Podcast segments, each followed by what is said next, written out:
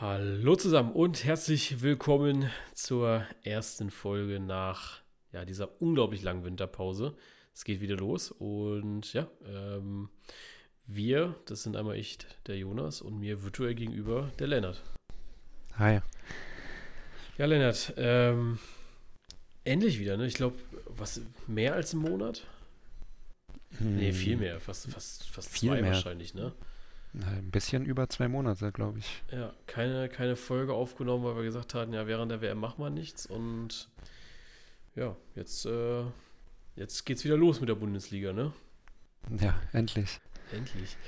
Äh, ja, worüber sprechen wir? Ich hatte jetzt eben gerade schon mal so ein paar Themen ähm, gebrainstormt. Einmal, dadurch, dass wir jetzt wieder wirklich frisch zurückkommen, wollen wir nochmal über die WM sprechen. Also wie haben wir jetzt tatsächlich diese WM verbracht? Vom ja, Vorhaben, was wir ja, ich sag mal, vor der WM schon im Podcast kurz besprochen hatten und jetzt, wie hat sich das ein bisschen gedeckelt gehabt und ja, einfach ein kurzes Feedback zur Weltmeisterschaft, wie war es dann jetzt am Ende? Und dann klar sprechen wir äh, über die Vorfreude jetzt auf den kommenden Spieltag, auf endlich wieder Bundesliga. Wir sprechen über die aktuellsten Themen, unter anderem natürlich Mokoko und Sommer, die momentan ja die Nachrichtendienste, ich würde mal sagen, gut auf Laufenden halten. Genau, das sind, das sind so die, ich sag mal, zwei, drei Themenschwerpunkte, die wir heute besprechen, bevor es dann am Freitag mit einem echt geilen Spiel eigentlich, äh, Leipzig gegen Bayern, weitergeht, ne? Ja, auf jeden Fall. Dann, ja, äh, sag gerne mal an, WM. Wie hast du, also du hast ja, hast ja gesagt gehabt, ja, diesmal werde ich mir wahrscheinlich jetzt nicht irgendwie einen Wecker stellen für irgendwelche Spiele, nicht äh, irgendwie nach Hause hasten. Ähm, das, was kommt, was das kommt und was nicht, das nicht. Ja. Ähm, wie war das so? Ähm, ja, so ähnlich war es dann auch. Also ich habe natürlich trotzdem ziemlich viel geguckt so. Also wenn ich halt nichts anderes zu tun hatte, da habe ich auch jedes Spiel geguckt eigentlich. Ähm, und ich fand es eigentlich, also ich fand es schon insgesamt deutlich schlechter als eine normale WM, sage ich mal. Ähm, alleine durch den Fakt, dass es halt nicht im Sommer ist, das hat mich dann währenddessen wirklich sehr gestört teilweise. Aber an sich mh, hm, was habe ich die WM eigentlich so intensiv verfolgt, wie ich es auch vorher dachte. Ähm, ja. Würdest du sagen, zum Ende hin mehr? Also so, wenn es so in die Spina Finalspiele ging, dass du dann mehr geguckt hast oder mm, auch nur sporadisch? Ja, also ich glaube, die K.O.-Spiele waren ja dann alle zumindest nachmittags. Ja. Und ich glaube, K.O.-Spiele habe ich die meisten zumindest gesehen. Also ein paar Achtelfinals und Viertelfinals nicht. Ähm, aber sonst eigentlich schon. Ja, also. Ähm, ja. Ja, soweit war es bei mir jetzt auch. Ähm, ich habe natürlich während der Arbeit konntest du gut die Vormittagsspiele schauen. Ähm, wenn natürlich vormittags nicht viel los ist, dann konntest du erstmal äh, nebenbei auf dem PC anmachen. Dementsprechend, also sie liefen halt und hast halt nebenbei irgendwie was getippt oder, oder noch telefoniert. Deswegen äh, wäre es jetzt irgendwie vermessen zu sagen, ja, äh, ich habe irgendwie alle Spiele der Vorrunde gesehen. Das stimmt sicherlich nicht, aber ähm, ich habe auf jeden Fall viele Aktionen zumindest mal mitbekommen. Ähm, hätte es jetzt aber, also bei vielen Spielen hätte ich mir auch gesagt, okay, wäre es nicht schlimm gewesen, wenn ich da auch einfach die Web-App äh, zugelassen hätte. Deswegen, ja. das war nicht so der ausschlaggebende Punkt. Und ja, zum Ende hin dann natürlich mehr. Die Halbfinals auf jeden Fall geschaut gehabt. Und dann klar das Finale auch noch. Also es war ja auch äh, sehr sehenswert am Ende. Ne? Ja, absolut. Ja, also generell WM, du hast gesagt, es hat dich gestört gehabt, äh, im, dass er nicht im Sommer war. Was, was genau? Also ich muss sagen, mhm. ich hätte es wahrscheinlich gar nicht anders, groß anders verfolgt. Gut, in, ich glaube, hier in Berlin ist auch nochmal was anderes, mhm. weil hier Sommer, äh, WM im Sommer ist halt, du kannst ja gefühlt, kannst ja überall hier gucken. Ähm, ist viel mehr los als sonst und so im Winter war es so, dass ich, also ich habe kein einziges Spiel, habe ich irgendwie mit Freunden irgendwo, ähm, irgendwo anders als bei jemandem zu Hause geguckt. Und das finde ich eigentlich immer ganz cool bei so großen Turnieren. Und das hat mir ja ein bisschen gefehlt jetzt. Ja, okay, ja, verstehe ich. Nee, das stimmt. Aber ansonsten muss ich sagen, gut, ich fand tatsächlich die Stimmung bei der WM, fand ich sehr durchwachsen. Äh, mhm. Also jetzt bezogen auf, wie es im Stadion war. Ich gerade so in der Vorrunde, wenn natürlich so Ja, es müssen noch nicht mal die Kracher sein. Ne? Also ich glaube aber selbst, wenn du so ein Eröffnungsspiel mit Katar, Ecuador hast, wo das ja eigentlich ein Riesending für Katar sein müsste, mhm. ne? also für jedes andere Fußballland, äh, würden wir es jetzt einfach mal umdrehen, die WM wäre in Ecuador gewesen und Ecuador macht dieses Eröffnungsspiel und die ganze Welt schaut drauf, dann wäre dieses Ding wahrscheinlich bis zum Ende proppevoll gewesen. Ja. So jetzt halt nicht. Äh, aber das war ja bei vielen Spielen so. Und das fand ich, fand ich persönlich extrem schade, weil ja. ich glaube, du dieses, ich weiß nicht, wie es dir geht, aber ich war jetzt noch nie bei einem WM-Spiel. Ich war 2006 hier in Berlin bei Deutschland gegen Ecuador, aber da war ich noch nicht mal fünf. Ja, also. oh, okay. aber ja, weißt du, so, das ist ja ein Erlebnis, was du, was man schon gerne mal mitnehmen möchte als Fußballfan, finde ich. Und ja. ja, die Möglichkeit wird dann so ein bisschen, weiß nicht, du guckst dir das an und denkst dir dann so, ja, bescheiden irgendwie, ne? Und wenn du dann noch mhm. siehst, irgendwie, dass da Influencer, das habe ich mega, mega viele Conic Trader auf TikTok dann irgendwie gesehen gehabt, die ja wirklich äh, jedes Spiel gesehen haben. Also im Stadion. Ja. Die dann in der Halbzeit gegangen sind und dann rübergefahren sind ins andere Stadion, um dann, keine Ahnung, England gegen Wales oder sowas zu schauen, ja. Also an sich natürlich mega geil, aber ja, weiß ich nicht.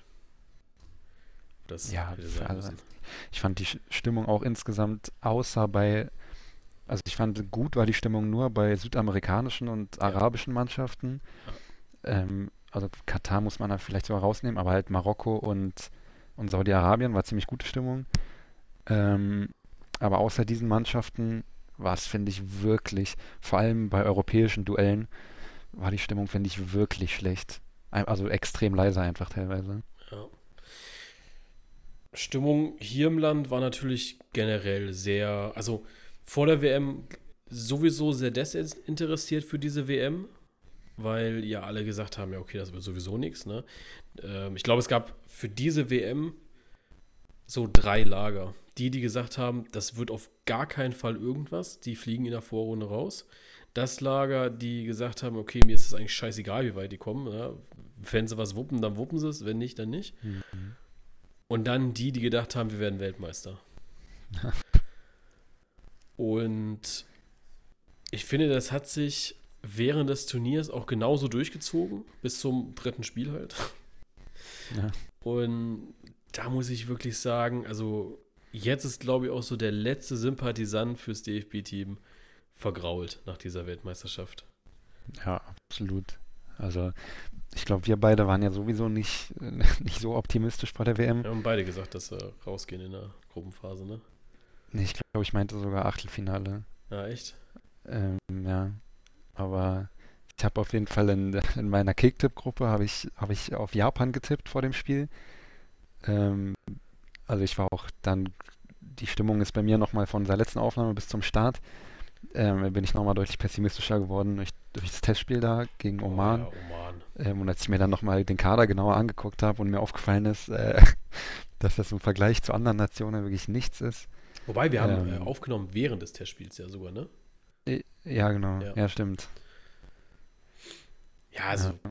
Ich, ich fand, ähm, ich habe dieses, gut gegen Japan habe ich alleine zu Hause geschaut gehabt und muss sagen, okay, äh, nee, habe ich das? Ja, ich weiß gar nicht, mit wem ich das gesehen habe. Aber ich muss sagen, es war, es war eine okay Leistung. Was sie da am Ende gemacht haben, weiß aber auch irgendwie keiner, dass sie das da noch so hergegeben haben. Ähm, dann klar, Spanien eigentlich ein bockstarkes Spiel gewesen. Ja. Und gegen Costa Rica spielst du eine eigentlich echt gute erste Halbzeit, lässt dir das komplett aus der Hand nehmen. Und klar, ne, was dann irgendwie beim anderen Spiel da passiert, ist, äh, boah, bin ich ehrlich, ja, das ist, das ist Schiebung, ne? Also von den Spaniern ja. selbst. Also das ist, da kann mir auch kein Spanier irgendwie erzählen. Also wir haben äh, selbst irgendwie äh, Spanier auf der Arbeit und selbst die haben gesagt, das, das kannst du eigentlich nicht bringen, als Spanien dann dieses Spiel zu verlieren. Also im Endeffekt muss ja der Anspruch sein, einer jeden Mannschaft jedes Spiel zu gewinnen und auch ein Spiel gegen Japan zu gewinnen. Ist natürlich dann auch so ein bisschen Karma, dass du dann gegen Marokko rausfliegst im Elfmeterschießen. Ne? also ich glaube jetzt nicht, dass wir es länger durchgehalten hätten, aber ich finde es ähm, ja brutal, äh, was da, was da noch abging. Mhm. Deswegen, ja. Wie war die Stimmung bei dir so im Umfeld? Also gab es da wirklich Leute, die gesagt haben, nee, ich schaue mir das gar nicht an und äh, werde da keine Minute Ja. von schauen? Ja, also mein, mein bester Kumpel eigentlich, mit dem ich eigentlich sonst wirklich viel über Fußball rede, der hat sich tatsächlich gar nicht angeguckt und wir haben auch während der WM, glaube ich, nicht einmal drüber geredet. Okay. Ähm, aber das war ganz interessant eigentlich. Der, der hat es wirklich durchgezogen, das hätte ich eigentlich nicht gedacht. Also ich hatte tatsächlich, äh, ich weiß jetzt nicht, ob er das, äh, auch ein Kumpel von der Arbeit, ich weiß jetzt nicht, ob er das Finale sogar auch nicht geschaut hatte. Also er hatte, Hm. er hat auf jeden Fall bis zum Halbfinale kein einziges Spiel gesehen gehabt und ich weiß jetzt aber nicht, ob, ähm, ob er das Finale wirklich auch nicht geschaut hatte, weil er dann auch irgendwann mal gesagt hatte, so, also wenn Messi tatsächlich im Finale stände und es jetzt ne, ein hochklassiges Spiel ist, gegen, äh, jetzt gegen Frankreich, dann würde er sich das sogar überlegen, ob er sich das dann anschaut, ähm, aber jetzt auch nicht mit Freude, so nach dem Motto. Ja, Und ja, ich glaube, so der Tenor der Community war 50-50. Ich glaube, viele konnten es jetzt noch nicht so ganz glauben, dass wirklich die Einschaltquoten in jedem Spiel so schlecht waren. ja, Und ja, ich glaube, auch wenn das Spiel gegen Spanien war, es glaube ich rein vom Ranking her nur auf Platz 2 der meistgeschauten Fußballspiele des Jahres 22 waren, äh, würde ich jetzt mal mich weit aus dem Fenster lehnen und sagen, mit den Magenta-Zahlen und Stream-Zahlen und so weiter, dann Ja. ist es auch das das meistgeschaute Spiel gewesen. Ähm, Mhm. und ja, ich glaube, viele haben dann doch heimlich so ein bisschen zumindest mal mitgeschaut und äh, ne, also ich glaube nicht, dass so dieser komplett krasse, ähm, ich schaue es wirklich nicht bei jedem so durchgegangen ist, wie er es vorher gedacht hatte. Mhm. Also ich habe auch tatsächlich ähm, nur über Magenta die WM geguckt. Ich auch. Mhm. Und gar nicht über, weil ich finde bei, also ich habe am Anfang ein bisschen ARD und ZDF geguckt und ich finde da einfach teilweise die Berichterstattung, also es hat irgendwann so genervt, dass sie ähm, ja richtigerweise darauf hinweisen, auf die Situation in Katar, aber dieses durchgehend ins Gesicht gedrücke, das hat irgendwann so genervt. Ähm, ich weiß nicht, ob es dann später besser wurde, aber so Ja. die ersten vier, fünf Tage war es wirklich durchgehend. Ähm, Thema Binde. Oh Gott. Oh Gott. Ähm, ey, brutal, wie das ausgeschlachtet wurde, oder? Ja, und ich fand dann, am allerschlimmsten daran fand ich dann, dass sie, ähm, dass die Mannschaft dann das Zeichen setzt, durch den Mund zu halten, ähm, und sich dann alle darüber beschweren, oder viele darüber beschweren, ähm, so nach dem Motto, ja toll, äh, was soll das denn, ist ja peinlich, ähm, und so, aber wo ich eher sage, ja immerhin setzen sie ein Zeichen. Und warum, wodurch wäre jetzt das Tragen von einer Binde ein krasseres Zeichen gewesen, als dieses Mund zu halten? Ähm, und über das Mund zu halten, machen sich dann alle, die Binde gefordert haben, lustig. Ja, also Ähm, ich das muss, finde ich so ein bisschen, ja, na, ich muss sagen, ähm, ich finde, dass ich finde es krass, weil ich glaube, die Binde tragen sie jetzt, also nicht die One Love Binde, aber Regenbogenbinde und sowas, ne, tragen sie jetzt auch locker irgendwie zwei, drei Jahre oder so. Mhm. Ähm, und damals war, wurde das ja immer so, ja, man macht jetzt irgendwas für die PR und so weiter, ne? Und dann gab es ja auch dieses Spiel gegen Ungarn in, während der Euro war es ja, glaube ich, ne? Ja. Dass, ne? Dass die Allianz Arena in Regenbogenfahne und sowas gefärbt werden sollte, das ja aber die UEFA unterbunden hatte, äh, wo ja noch nicht mal der DFB irgendwas, ne? Also ja, was, was soll der DFB machen? Also erstmal sind es nicht Veranstalter, die Stadt verm- vermietet wahrscheinlich sogar, oder gehörte das Stadion der Stadt? Oder sogar den Bayern? ich weiß es nicht. Auf jeden Fall wird das Stadion ja vermietet, beziehungsweise geliehen für den Moment. Ähm, deswegen hat da ja auch der DFB, die DFL, alle, wo da gefordert wurden, gar keine Handhabe, was da passiert. Und ich finde auch, dass dann alle gesagt haben, ja, dann kriegen die halt eine gelbe Karte oder so. Da habe ich dann so gedacht, naja, Ja. also ähm, sind wir ehrlich. Und ich finde dann auch, das finde ich auch sehr heuchlerisch von vielen Sportlern, die sich dazu gemeldet haben, die dann aber Mhm. auch äh, Olympische Spiele in Peking, Peking oder sowas hatten, Ja, die sich da zu Wort gemeldet haben, wo ich dann so dachte, hm, lieber nicht. Weil Ja, das, das ist der größte der- Moment in deinem Leben. Ja, also, ja, also das mit der gelben Karte kann ich ja noch so ein bisschen nachvollziehen. ähm, aber dass dann Leute so auf Instagram vor allem dann in Kommentaren so gesagt haben beim Thema Punktabzug, ähm, so nach dem Motto, dass es doch nicht schlimm ist, wenn die Punkte abgezogen bekommen. Ähm, und das hat Christoph Kramer gut gesagt im ZDF, ähm, dass, dass die arbeiten da ihr ganzes Leben dafür, bei dieser WM zu spielen ja. oder bei einer WM zu spielen. Ähm, und nur um dann da so eine Binde zu tragen, was ja anscheinend, wenn man, wenn dieser Bericht stimmt, dass außer Goretzka und Neuer ähm, das eigentlich sowieso niemand machen wollte, ähm, also sich quasi dagegen setzen, was nicht, was die meisten, was den meisten sogar relativ egal war, dann zu fordern, aus Solidaritätsgründen da ihren Lebenstraum kaputt machen zu lassen. Also das ist, finde ich, so absurd, manche Leute, die können das einfach überhaupt nicht nachvollziehen, was dahinter steckt, bei so einer WM zu spielen. Ja. Und ich, also ich glaube, das sollte eigentlich jedem Fußballfan, also wirklich jedem Fußballfan, auch jedem Traditionalisten, äh, klar sein, dass Christoph Kramer ist da eigentlich das perfekte Beispiel für, weil der Mann hat mhm. ein einziges Turnier gespielt. Ja. Und in dem wurde er Weltmeister. Du kannst ja nicht Niklas Füllkrug sagen, so, hey, das ist dein einziges Turnier, was du jemals spielen wirst in, im DFB-Dress. Und dem kriegen wir Punkte abgezogen. Also dann ist auch vorbei, finde ich. Also das, das möchte ich mir auch gar nicht anmaßen, muss ich sagen. Das ja. ist brutal. Natürlich ist es immer wichtig, ein Zeichen zu setzen und ähm, klar, ne, so ein, ja, sowas wie Imra die die iranische Mannschaft da gemacht hat, ja, ist natürlich brutal krass, was die da für ein Zeichen setzen und ist aber auch ja, eine, ganz andere Welt irgendwie. Ja, genau. Ist, uns, ne? also, ja, und, und es ist auch, in, die Situation ist auch eine ganz andere, weil sie sich eben gegen ihre eigene Regierung stellen und nicht ähm, gegen die FIFA. Und ähm, sich quasi wirklich politisch engagieren und nicht ähm, und nicht damit aufs, aufs Spiel setzen, Punktabzug oder sonst was zu kassieren, sondern das ist völlig unabhängig davon. Ja. Die setzen ein Zeichen, ja, weil es ihm, ich, ich sage mal, weil es sie wirklich selbst betrifft und weil es ihnen wirklich, wirklich wichtig ist.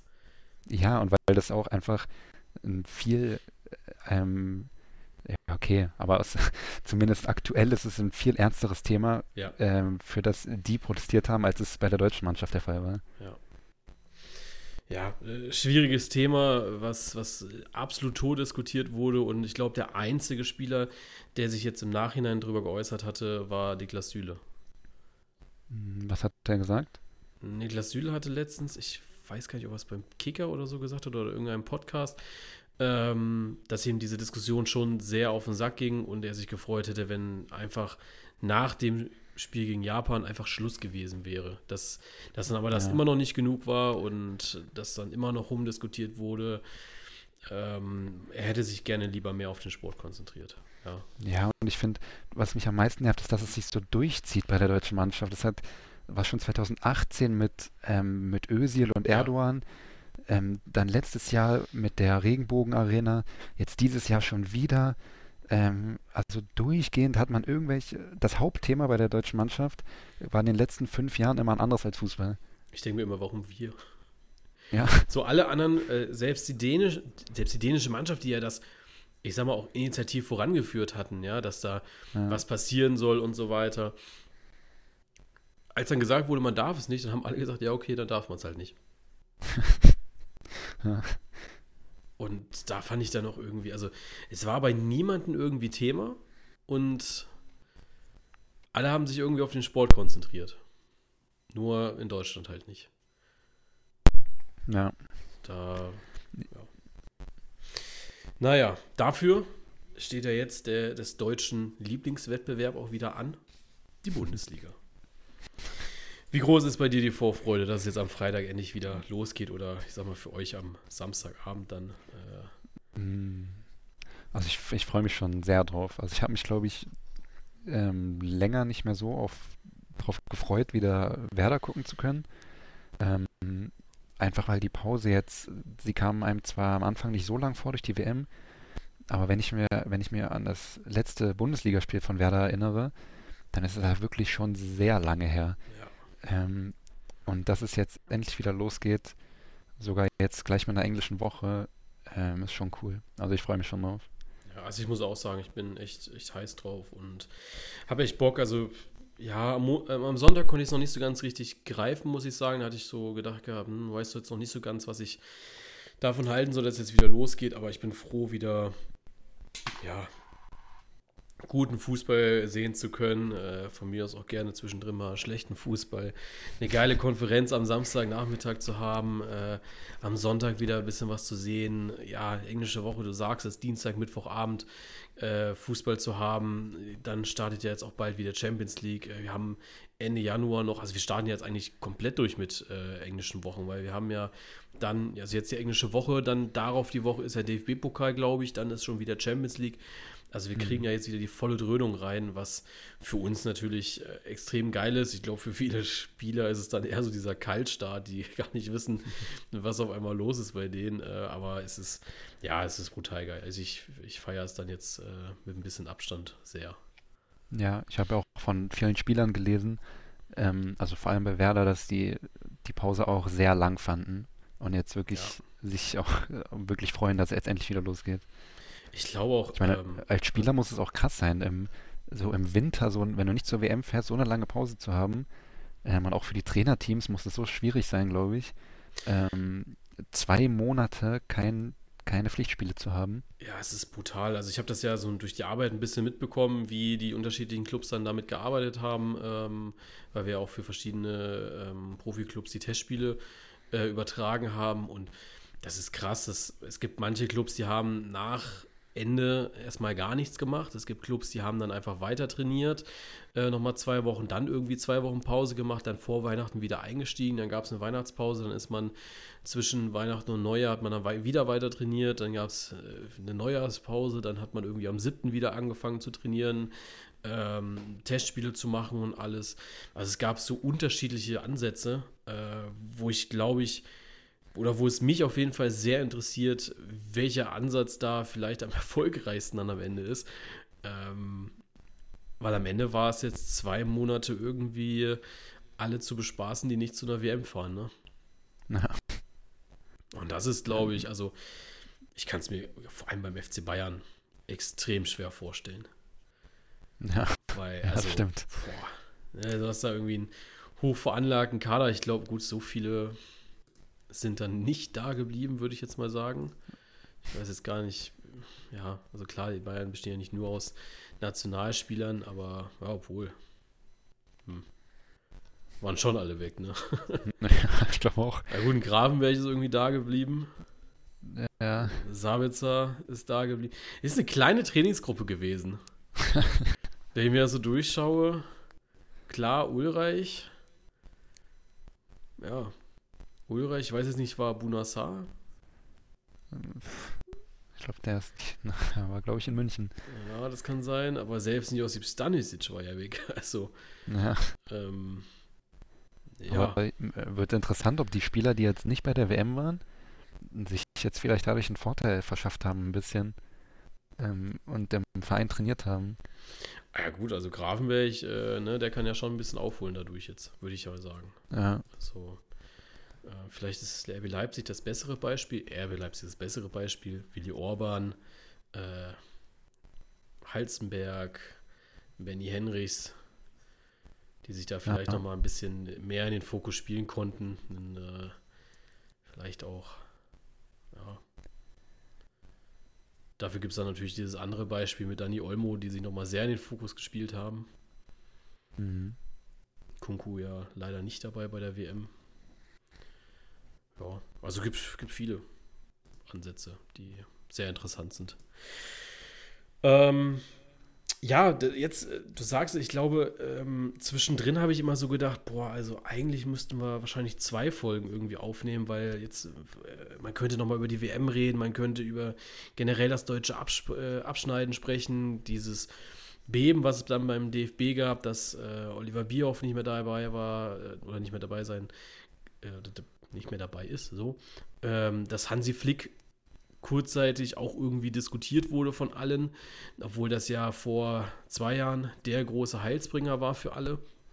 Ja. Und dann ist, ist, in, ist in Stuttgart viel passiert, dann ist ja ne, Manuel Neuer passiert, dann gibt es äh, in Kunku.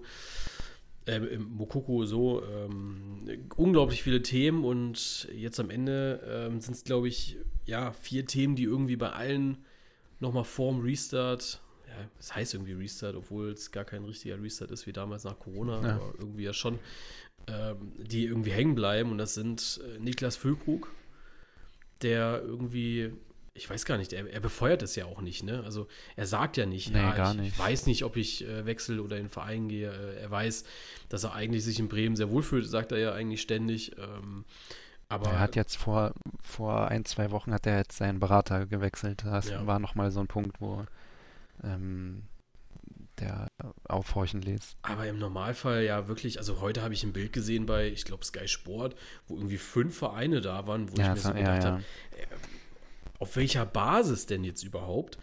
Dann haben wir Yusufa. Mokoku, wo ja. am Montag die Deadline oder das Ultimatum gesetzt wurde von Sebastian Kehl, entweder er nimmt jetzt den Vertrag oder er lässt es. Und dann ist es aber für allen Seiten fein.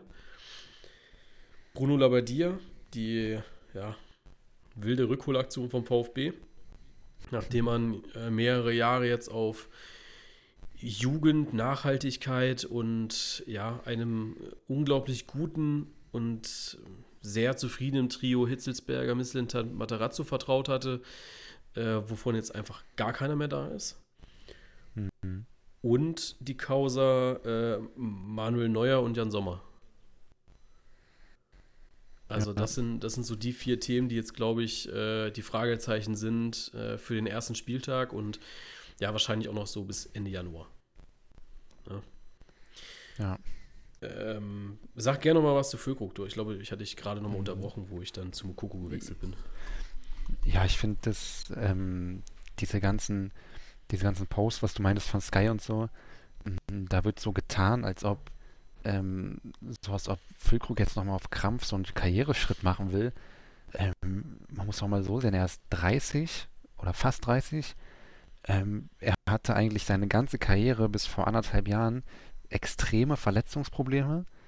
Ähm, er war eigentlich schon weg vom Fenster und jetzt ist er nochmal gekommen ähm, und alle tun jetzt so, als ob, äh, keine Ahnung, als ob er, ich, was ich da auch in den Kommentaren gelesen habe, sowas wie Union oder Gladbach. Ähm, also erstens bezahlen diese Vereine niemals die Ablöse, die Werder haben will, glaube ich, wo er so zwischen 15 und 20 Millionen gesagt wird momentan. Ähm, und zweitens glaube ich auch nicht, dass Niklas Füllkrug ähm, Lust hat oder den Verein innerhalb der Bundesliga wechseln will, wenn es nicht äh, Bayern München, Borussia Dortmund ist oder halt nochmal ein attraktives Angebot aus dem Ausland, weil Niklas Füllkrug einfach total verbunden ist zu Werder Bremen. Er weiß genau, was er hat und ich glaube nicht, dass er nochmal aus Geldgründen also äh, aus geringen Geldgründen glaube ich nicht, dass er wechseln will. Und ich glaube auch sportlich, dass er nur wechselt, wenn es wirklich nochmal was richtig krasses ist, was er nochmal, was seine letzte Chance auf sowas ist in seiner Karriere. Also Premier League oder halt Bayern. Ähm, und sonst kann ich mir nicht vorstellen, dass er wechselt. Also vor allem nicht im Winter, das halte ich eigentlich für ausgeschlossen. Und wenn dann im Sommer, und da muss er erstens erstmal seine Leistung halten bis Sommer. Und zweitens muss dann ein Verein für einen 30-jährigen Stürmer richtig Geld in die Hand nehmen. Und das sehe ich alles nicht so wirklich. Ja, ich finde halt auch, also, du hast jetzt gerade Borussia Dortmund gesagt, ich hatte jetzt noch AC Florenz vorhin gelesen gehabt, äh, oder war auf dem Bild zumindest drauf. Selbst Borussia Dortmund finde ich irgendwie schwierig jetzt, selbst wenn es erst im Sommer ist. Klar ist dann eventuell eine Mokoko weg, aber gehen wir jetzt einfach mal davon aus, der verlängert jetzt den Vertrag, weil, ja, ich sehe vielleicht jetzt auch nicht Mokoko irgendwo anders als bei Dortmund. Aber dann hast du auf einmal da ja, fast schon ein Luxusproblem. Du hast den Haller, der jetzt zurückkommt, langsam, aber auch schon in der Winterpause sehr gut zurückgekommen ist mit ja, vielen Toren und ähm, sehr viel Lust auf Fußball, denke ich mal. Du hast den Jungsprung mit Mokoko, der eigentlich der Spieler ist, der, den du auf die nächsten zehn Jahre fast schon vertrauen müsstest, weil das das Sturmjuwel schlechthin sein könnte oder sollte im deutschen ja. Fußball. Äh, wo ist dann da der Platz für Niklas Füllkrug? Und ja, du hast ja, ne, so wie du gesagt hast, ich sehe ihn jetzt auch nicht bei Union oder Gladbach, weil das ist für ihn jetzt kein, kein großer Aufstieg, vor allem Gladbach, die jetzt auch gerade ich gucke mir die Tabelle an, aber ja, auch keine großen internationalen Ansprüche irgendwie darauf haben, da oben mitzuspielen. Deswegen sehe ich ja, ihn gerade gar nicht irgendwo anders. Ich glaube, und ich glaube halt nicht, dass er wechselt, um dann in Gladbach zweieinhalb anstatt anderthalb Millionen zu verdienen. Ja. Also sehe ich nicht. Man muss ja auch bedenken, ich weiß gar nicht, er ist auch Vater wahrscheinlich, ne? Ja, ich glaube, er hat zwei Kinder, Frau, ähm, die leben in Bremen. Ja. Ähm, und, und Kinder gehen da zur Kita oder Schule. Das sind auch nochmal alles so Punkte. Ähm, er, ist, er ist, wie gesagt, 30. Ja. Und ich glaube, er hat in Bremen einen Status, den, den wird er nirgendwo anders, außer vielleicht bei 96 haben. Ähm, und deswegen kann ich mir wirklich nicht vorstellen, dass er wechselt eigentlich. Ich, ich glaube halt auch wirklich, dass Niklas Füllkrug auch so sein persönliches, also sein Privatleben auch nochmal so ein bisschen überstellt, weil der Mann hat ausgesorgt, ne? Das, das ist halt einfach so ja. und selbst mit dem, was er jetzt das letzte Kalenderjahr erreicht hat, ja, also dieses Jahr 2022, wenn der in zwei Jahren, also wenn er das jetzt noch ein bisschen hält, weiter im Gespräch bleibt und so weiter und der sagt so in zwei Jahren, okay, jetzt, jetzt höre ich auf, ja, jetzt habe ich keine Lust mehr, mhm. dann wird er auch mit Kusshand bei irgendeinem TV-Sender genommen als Experte, ja. ja. Ähm, einfach weil er, weil er ein super sympathischer Typ ist, geile Interviews gibt und ähm, halt auch Ahnung hat von dem, was er redet und das sind genau die ja, Zutaten, ne, die, wie wir jetzt auch merken, so ein Christoph Kramer mitbringt und einfach, einfach geil sind für solche Shows. Deswegen, also, ja. ähm, das ist, ja, finde ich ein bisschen sehr bei den Haaren herbeigezogen, muss ich sagen, mhm. die ganze Zeit. Gut, es wäre jetzt nochmal was anderes, wenn, wenn Werder jetzt diese Saison extrem gegen den Abstieg spielen würde und irgendwie total defensiven Fußball aber ich glaube, er, er passt perfekt zu Werder, er macht da seine Tore, er wird von allen geliebt, er ist da die Hauptfigur. Ähm, er ist langfristig vielleicht auch ein Kandidat als Kapitän und dann kann ich mir nicht vorstellen, dass er das nochmal aufgeben will, um, keine Ahnung, um nochmal Euroleague mit Gladbach zu spielen. Ja. Ja, und ich meine, wenn alles, wenn es glücklich läuft, ich habe jetzt eben gesagt, Gladbach ist kein Kandidat, wäre da für mich jetzt auch nicht unbedingt, dass sie international spielen, nee. aber faktisch gesehen sind halt dann auch nur vier Punkte ne, äh, mhm. auf Platz sechs. Deswegen, also klar, ne, wilde Sachen passieren und vielleicht spielt er nächste Woche, äh, nächstes Jahr halt einfach mit Werder Euroleague. Ja, kann, kann ja alles passieren, um Gottes Willen, aber ähm, ich, ich, weiß jetzt nicht, ob das. Ich glaube, er hat auch schon mal Euroleague gespielt, oder? Bei Hannover damals? Nee. Nee, ich glaube nicht. Er war bei das Hannover, wo die, glaube ich, ziemlich, ziemlich schlecht waren. Ja. Weil, weil hier auch schon wieder steht, äh, vor zehn Stunden, Füllkrug im, vor Abschied im Sommer, also pff, weiß ich nicht. Also wenn er es macht, dann, dann ja, okay. Aber dann verstehe ich es vielleicht auch nicht so 100%. Ja, okay, er hat tatsächlich noch nie äh, Euroleague oder so gespielt. Äh, dafür aber. Also ich glaube, das Einzige, was ich mir realistisch vorstellen könnte, wäre, wenn, wenn Choupo-Moting jetzt in der Rückrunde nicht mehr liefert, dass Bayern und Bayern wirklich nachfragt, das könnte er sich, glaube ich, vorstellen. Ja, aber das lässt sich dann halt auch nicht entgehen, ne? Ja. Das ist dann der Sven Ulreich-Move. Ja. Also, das ist okay dann. Dann haben wir Yusufa Mokuku, ähm, hält alle auf Trab und mhm. ich würde auch sagen, ähm, nervt auch irgendwie alle inzwischen damit, ne? Auch zusätzlich halt ja. auch sich selbst, weil er selbst natürlich von der Thematik unglaublich genervt ist. Ja, ist irgendwie schwierig einzuschätzen, weil er jetzt in der Hinrunde eigentlich wirklich gut gespielt hat. Mm, und man ja auch nochmal sehen muss, dass er halt 18 ist und für einen 18-Jährigen hat er eigentlich eine überragende Hinrunde gespielt. Ähm, aber trotzdem, was man da so hört, was er dafür Gehalt fordern soll, mm, geht natürlich nicht für einen Verein wie Dortmund.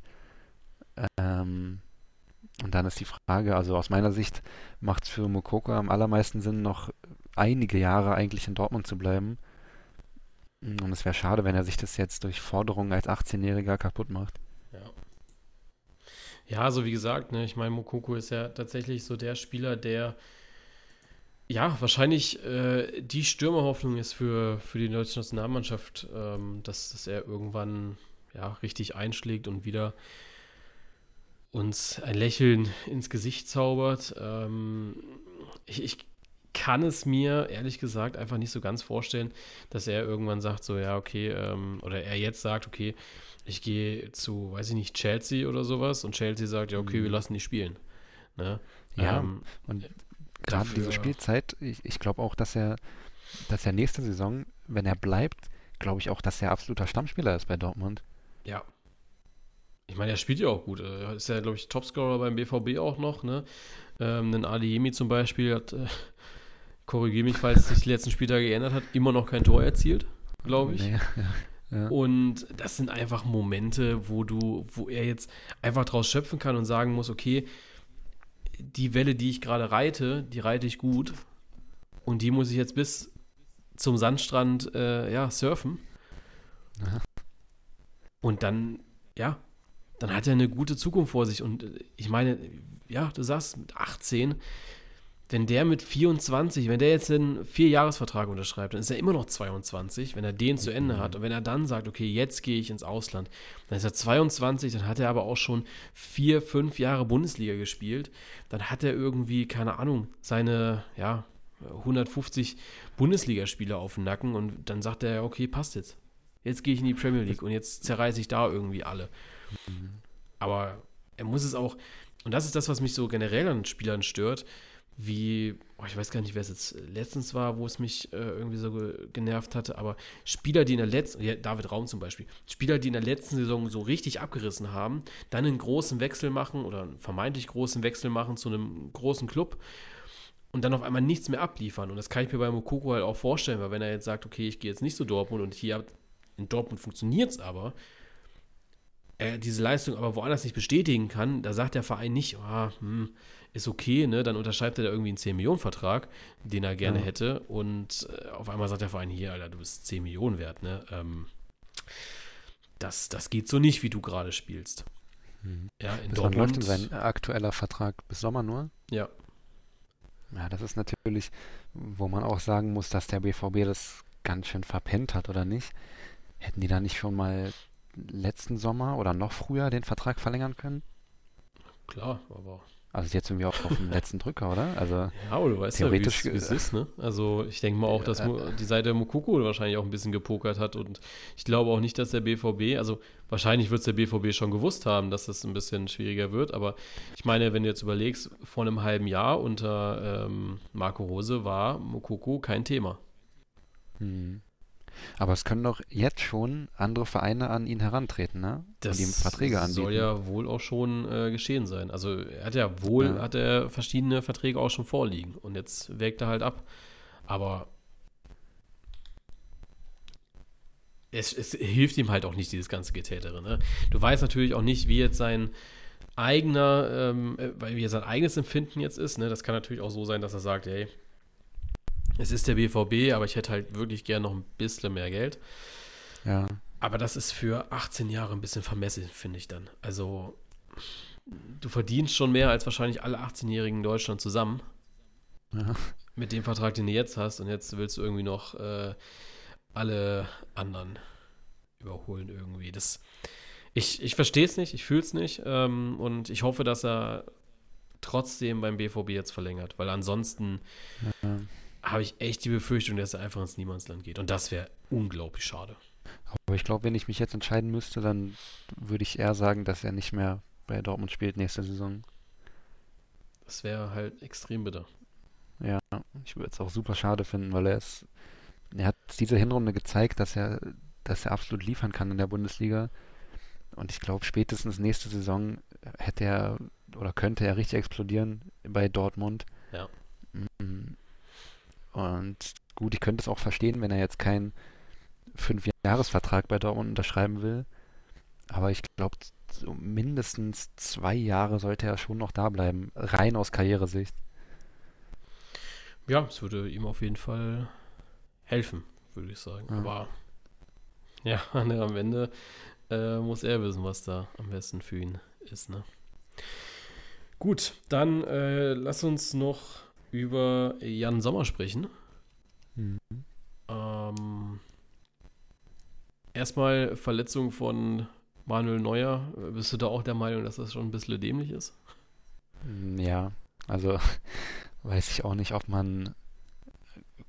Gut, er ist jetzt halt echt schon lange Fußballprofi, aber ob man dann wirklich Skifahren gehen, es gab ja auch dann andere. Profis, ich glaube Toni Skiwandern, ah, okay. Ich Skiwandern glaube Toni ich. Kroos meinte das, meinte das, glaube ich, ähm, der auch sowas in die Richtung gesagt hat, dass du das kannst du eigentlich nicht machen als Fußballprofi ähm, in der Winterpause.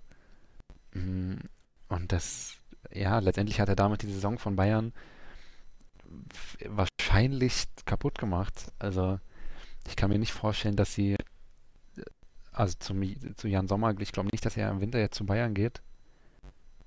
Ähm, und mit Sven Ulreich kann ich mir nicht vorstellen, dass Bayern die Champions League gewinnt. Ja, also ich muss ehrlich sagen, ähm, ja, ich finde das äh, mit, ja, ne, mit, mit Manuel Neuer finde ich auch unglaublich dämlich. Ich finde bei der Sache Sommer finde ich eigentlich am ja, interessantesten irgendwie, dass die ganzen Bayern-Fans es gar nicht nachvollziehen können irgendwie, warum ein Jan Sommer jetzt nicht zu ihnen wechselt, weil eigentlich sind sie ja die ganz logische Option für die ganze Geschichte. Aber dass ein Spieler vielleicht sagt, ja, okay, äh, ich habe diesen Verein, ja, wie lange war Sommer, ist Sommer da? Äh, Neun Jahre, acht Jahre, äh, keine Ahnung, die Treue gehalten. Ich hätte zwischendrin wahrscheinlich wo, wo sonst wohin gehen können bei meinen Leistungen. Aber ich erfülle jetzt noch meinen Vertrag, weil es eventuell schwer sein könnte, einen Nachfolger zu verpflichten. Natürlich hat Gladbach jetzt schon ein bisschen vorgesorgt und hätte wahrscheinlich den einen oder anderen Fall, dass man dann äh, bei Montpellier irgendwie nachfragt nach äh, diesen Omni oder dass man im Vogo holt, äh, wieder zurück in die Bundesliga. Die Möglichkeiten gibt es natürlich, aber ja, ein Jan Sommer ist dann vielleicht so aufrichtig und sagt, okay, ich, ich spiele dieses halbe Jahr noch und Borussia Mönchengladbach wird sich denken, ja, okay, also sind wir ehrlich jetzt auf, auf die Transferlöse scheißen wir jetzt auch einfach mal. Weil Ja. wir wissen, einen besseren als Jan Sommer kriegen wir jetzt nicht. Und ob wir jetzt zehn, also ne, ist jetzt ein bisschen vermessen, ne, ohne die Finanzlage bei Gladbach zu kennen, aber jetzt ohne zu sagen, sie brauchen es nicht, aber die 10 Millionen brauchen wir jetzt vielleicht einfach gerade wirklich nicht. Und ich, ich finde auch, Jan Sommer macht aus Bayern Sicht auch nicht so viel Sinn, weil äh, wenn, wenn Neuer wieder fit ist im Sommer, dann hast du halt Neuer Ja. und Sommer. Und das sind zwei Torhüter in der exakt selben Situation. Ähm, und ich finde, wenn Bayern sich auf der Torwartposition jetzt verstärken will für die Rückrunde, dann müsste es jemand Jüngeres sein. Und wenn du das machst als Bayern, ähm, ist es quasi das Eingeständnis, dass Neuers Zeit beendet ist. Also du kannst eigentlich keinen Torwart holen und dann Neuer wieder spielen lassen ab nächster Saison. Ja, ich sage dir auch ganz ehrlich, der FC Bayern verpflichtet, also wenn sie jetzt einen Torhüter verpflichten, dann verpflichten sie auch keinen neuer Ersatz, also für ein halbes Jahr, sondern Ja, sie genau. verpflichten ihren neuen Stammkeeper. Ja, Und ich weiß nicht, ob es das Klügste ist, jetzt nochmal einen 32-Jährigen ins Tor zu stellen, um dann zu sagen, okay, wir sind in zwei Jahren vielleicht vor derselben Situation. Und ich weiß nicht, Nagelsmann hat ja nach dem Testspiel in Salzburg oder gegen Salzburg hat er ja gemeint gehabt, so, ja, äh, wir müssen auf jeden Fall einen Keeper verpflichten, weil jetzt schau, schaust dir mal an, wenn Ulle sich das Kreuzband oder sowas reißt oder ein Band reißt, auf einmal steht da ein 19-Jähriger im Tor, wo ich mir dann aber so denke, Ja. ja, dann, dann stell ihn halt ins Tor. An- Anders, jetzt mal ganz ehrlich, anders ist Manuel Neuer auch nicht Nationalkeeper geworden. ne, Er war vielleicht keine 19 mehr, wo er, äh, was war es, 2-10 in Südafrika dann auf einmal im Tor stand, äh, Ja. anstatt René Adler, aber anders hat das äh, noch nie funktioniert. Weil wo soll denn der, der arme Schenk das denn herhaben? Wo soll Schenk denn Spielpraxis sammeln? Ja. Natürlich geht es beim FC Bayern da, darum, ja, man müsste natürlich eine Champions League gewinnen, man muss einen DFB-Pokal gewinnen und klar verstehe ich, dass ein 19-Jähriger dafür, pff, wenn der auf einmal Messi vor sich stehen hat, dann hat er andere Sorgen, als, äh, als dass es sein erstes Champions League-Spiel ist. Bin ich ehrlich, weil Ja. dann hat, er, hat Messi ihn wahrscheinlich schon dreimal umdribbelt gefühlt. Aber im Endeffekt ist es trotzdem ein Spieler des FC Bayern München und der muss trotzdem so viel Klasse haben und halt zwischendrin mal am Ball zu halten auch. Du wirst Ja, gegen PSG halt trotzdem nicht untergehen. ja. Und es ist jetzt auch nicht so, dass Sven Ulreich jetzt ähm, auf so einem Niveau ist, wo du sagst, mit dem gehe ich in die Rückrunde und müsste dafür noch einen Ersatz verpflichten. Ja. So, ähm, also ich glaube, der Qualitätsabfall zum, zum dritten Keeper bei Bayern wäre jetzt nicht so unglaublich hoch, dass du einen Ersatzkeeper für Sven Ulreich verpflichten musst. Nee, also deswegen macht es für mich jetzt nicht so richtig Sinn, Sommer verpflichten, wenn sie jetzt auf dem, also ne, sie waren ja jetzt auf diesen Livakovic-Trip anscheinend nochmal, dass man den vielleicht holt. Da würde ich sagen, ja, okay, ist aber wahrscheinlich auch nicht die Nonplusultra-Lösung, weil Ja. ne, wann, das ist so dieser äh, Ochoa-Effekt irgendwie. Livakovic ist halt Mhm. auch leider nur, wenn der, ne, wenn der Nationalmannschaft spielt irgendwie. Weil vorher, nachher ähm, ist er bei Dynamo Zagreb in Niemandsland und dann fällt er dir vielleicht auf, wenn du in der Champions League-Gruppe gegen die spielst. Ja. Ansonsten weißt du, dass er da ist und äh, siehst ihn vielleicht zwischendrin mal im Football Manager kaufen. Und ich meine, er ist jetzt, ich dachte auch, er wäre noch viel jünger, ne? Aber er ist Auch 27, 27. oder 28. Ja. Ähm, also ist jetzt auch kein, oh gut, für einen Torwart ist noch ziemlich jung. Ähm, aber für mich, das würde zwar einen riesen äh, Shitstorm wieder auslösen, aber für mich die perfekte Lösung, was jetzt auch in den letzten Tagen ein bisschen hochgekommen ist, wäre Gregor Kobel für Bayern. Also ich glaube, dass er die Qualität hat, um Torwart von Bayern zu sein. Ähm, und ich glaube, spätestens, wenn sein Vertrag ausläuft bei Dortmund, wann auch immer das ist, das ist 26. dann. Ja, okay. Okay, das ist noch ganz schön hin.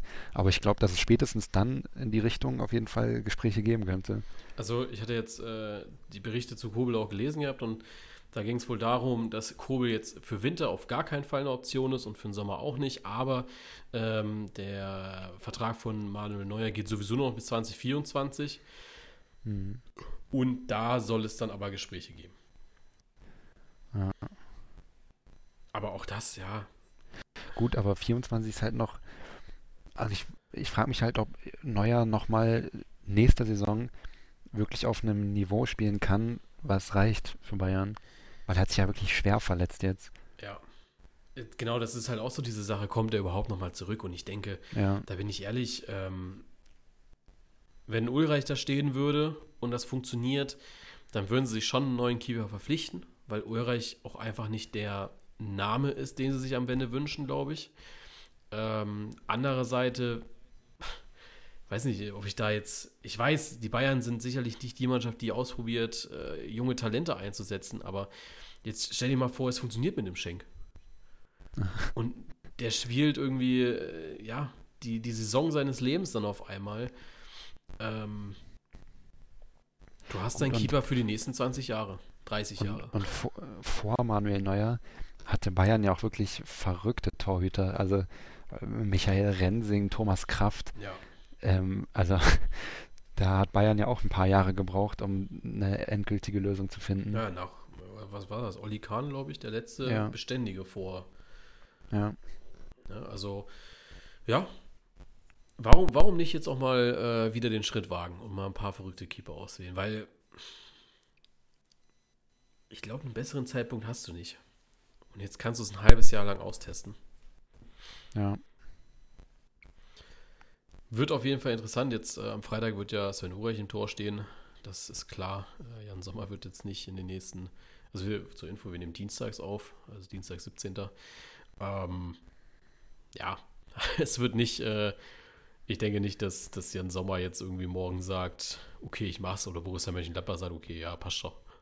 Ja. Das, das wird, glaube ich, nicht passieren und ich glaube generell nicht, dass es passieren wird, dass äh, Sommer Gladbach verlässt.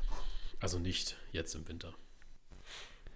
Ja, naja, für mich die einzige Option wäre, wenn, wenn Sommer die Sicherheit bekommt im Vertrag, dass er, dass er auch nächste Saison Nummer 1 ist bei den Bayern, Ja, aber dann, dann vielleicht, aber ich meine, ich. Ja, vielleicht ein bisschen weit aus dem Fenster gelegt, aber ich glaube, selbst Nübel hat die jetzt nicht bekommen, weil sonst hätte er nicht so hart gesagt, nee, ich mach's nicht, weil ja, das wäre für ihn glaub- die, die Lösung gewesen, jetzt zurückzukommen. aber ähm, ich meine, Nübels Leihe endet ja im Sommer, ne? mhm. Ähm, und der wird doch verkauft werden, oder? Zu 100 Prozent. Sonst, hätte- sonst wäre er doch jetzt Ja. zurückgekommen. Ja, ja, jetzt, jetzt Ja. auf jeden Fall. Ja. Also, der wird, äh, also ich weiß nicht, wen er beglückt, aber irgendein... Ja, Monaco wahrscheinlich, oder? Wen? Monaco? Ich weiß nicht, ob Monaco den kaufen würde. Also kann hm. ich mir auch gut vorstellen, aber... Ich habe ähm, auch gar keine Ahnung, wie er sich da macht. Ja, so zumindest solide soll er sein, oder? Ja. Also, aber ich finde es, äh, ja, ich glaube, die Behandlung, oder wie, wie, Bayern ihn behandelt hat, scheint nicht so geil gewesen zu sein, weil sonst hätte er gesagt, ja, okay, ich mach's, weil es ist die Chance äh, ja. seines Lebens gewesen, dass er da zurückkommt. Aber ich kann es auch verstehen, dass er es nicht macht, weil ich meine, er wurde ja jetzt auch wirklich äh, gut verarscht die letzten Jahre. Mhm. Ja. Äh, weil er ja noch nicht mal, also teilweise ja noch nicht mal die Nummer zwei war. Also da wurde ja irgendwie noch Ulreich vorne dran gestellt, teilweise. Deswegen. Das wäre auch eine super schwierige Situation, die er da reinkommt. Ja. Da muss er nur ein, zwei Patzer machen und kann sich damit seine ganze Karriere so ein bisschen verhauen. Eben. Ja. Mal gucken, was die Bayern noch so machen. Äh, 15 Tage haben sie jetzt noch Zeit, grob. Ähm, deswegen, irgendwas wird schon passieren. Ob das jetzt die Not Notlösung ist oder die Wunschlösung, werden wir da sehen. Ähm, was denkst du, Not- oder Wunschlose, Wunschlösung? Mm, ich denke, dass Sven Ulreich die Saison spielt für Bayern. Weil sie keinen anderen kriegen oder weil sie auf die Idee kommen, den Jan, äh, Sven Ulreich äh, Ersatz zu verpflichten? Nee, ich glaube, weil sie, also für mich wäre jetzt im Winter Jan Sommer die einzige realistische Option. Und ich glaube, das passt einfach von beiden Seiten aus, macht das nicht so viel Sinn. Ja. Ich bin sehr gespannt. Wahrscheinlich werden wir in zwei Wochen hier sitzen. Es ist, äh, komm, mal, komm mal gucken, zwei Wochen. Am Ende sitzen wir hier irgendwie am Deadline Day. Pass auf. ja, ja, es ist der 31. In ja, zwei gut, Wochen. Aber es ist ja wieder um 18 Uhr fertig, ja. ne? In zwei Wochen sitzen wir hier. 18 Uhr und werden bequatschen, wie crazy das ist. Oh Gott. Das wird geil. Das wird geil. Okay, äh, freue ich mich sehr drauf jetzt schon. Also muss ich wirklich sagen. Ähm, so zwei Wochen Dienstags Deadline der hier zu sitzen und äh, wahrscheinlich sogar DFB-Pokal währenddessen dann sogar zu schauen. Ne? Warte mal kurz. Ja, warte mal kurz. Oh, stopp. So, weiter geht's. Ähm, guck mal kurz. DFB-Pokal ist nämlich auch da, glaube ich. Ja, Stuttgart, Dienstag 18 Uhr. Dienstag 18 Uhr, ne? Also ja. nehmen wir auf. Ich werde mental gebrochen und der FC Bayern hat keinen Keeper. Ja.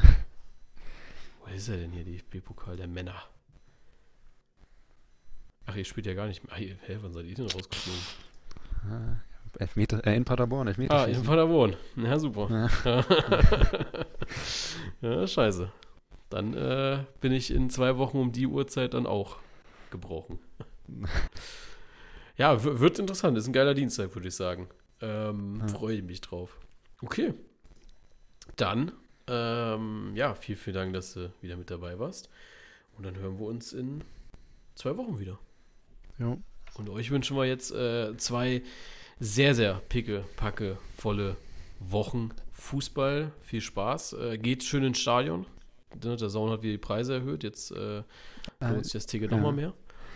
Ich bin sogar am, am 28. bin ich bei, bei Hertha gegen Union im Stadion. Sehr geil. Ich bin äh, ja. jetzt am Samstag gegen Mainz und dann äh, nächste Woche Dienstag gegen Hoffenheim. Mhm. Ja, und eigentlich hätte ich überlegt, ob ich nach Paderborn fahre, aber es ist mir einfach zu weit, muss ich sagen. Na. Also das, das ist mir zu weit weg. Aber die zwei äh, Fahrten nehme ich auf jeden Fall mal mit jetzt, ähm, direkt zum Start, um richtig, richtig reinzustarten ins Fußballjahr 2023. Gut, also, bis denne und tschö. Ciao. Ja, so ganz fertig ist die Folge noch nicht. Ich äh, wollte mich noch mal ganz kurz bedanken. Es ist die 200. Folge, es ist eine unglaubliche Zahl, finde ich. Also 200 ist schon, ja, äh, extrem krass, finde ich. Das ist ein Projekt, was sich jetzt auch ewig lange zieht. Also ich hatte gerade noch mal nachgeschaut, die erste Folge ist irgendwie im November 2016 aufgenommen wurden. Damals noch alleine. Ähm, dann kam der Leon dazu, mit dem ich einige Folgen aufgenommen habe. Und dann, ja klar, der größte Block dann mit Lukas bis, ich glaube, 2020, 2021, wo wir wirklich, ich, ungelogen, ich glaube, über 100 Folgen auch zusammen aufgenommen haben. Dieses Projekt hat immer unglaublich viel Spaß gemacht und lebt, glaube ich, auch einfach von diesem Spaß, von der Freude daran, miteinander zu reden, immer wieder noch neue Gäste zu hatten. Wir haben ja auch äh, immer mal wieder Gäste im Podcast gehabt. Und das ist schon, ja, eine sehr, sehr geile Sache, die wir hier aufgebaut haben. Es freut mich auch immer, wenn Leute auf Instagram schreiben, dass es ihnen gefallen hat, wie sie die Folge fanden und auch ihre Meinung nochmal dazu abgeben, die wir dann auch im Podcast nochmal mit aufnehmen können. Deswegen an der Stelle nochmal einen Riesendank an jeden, der diese Folgen äh, damals noch wöchentlich, jetzt alle zwei Wochen hört.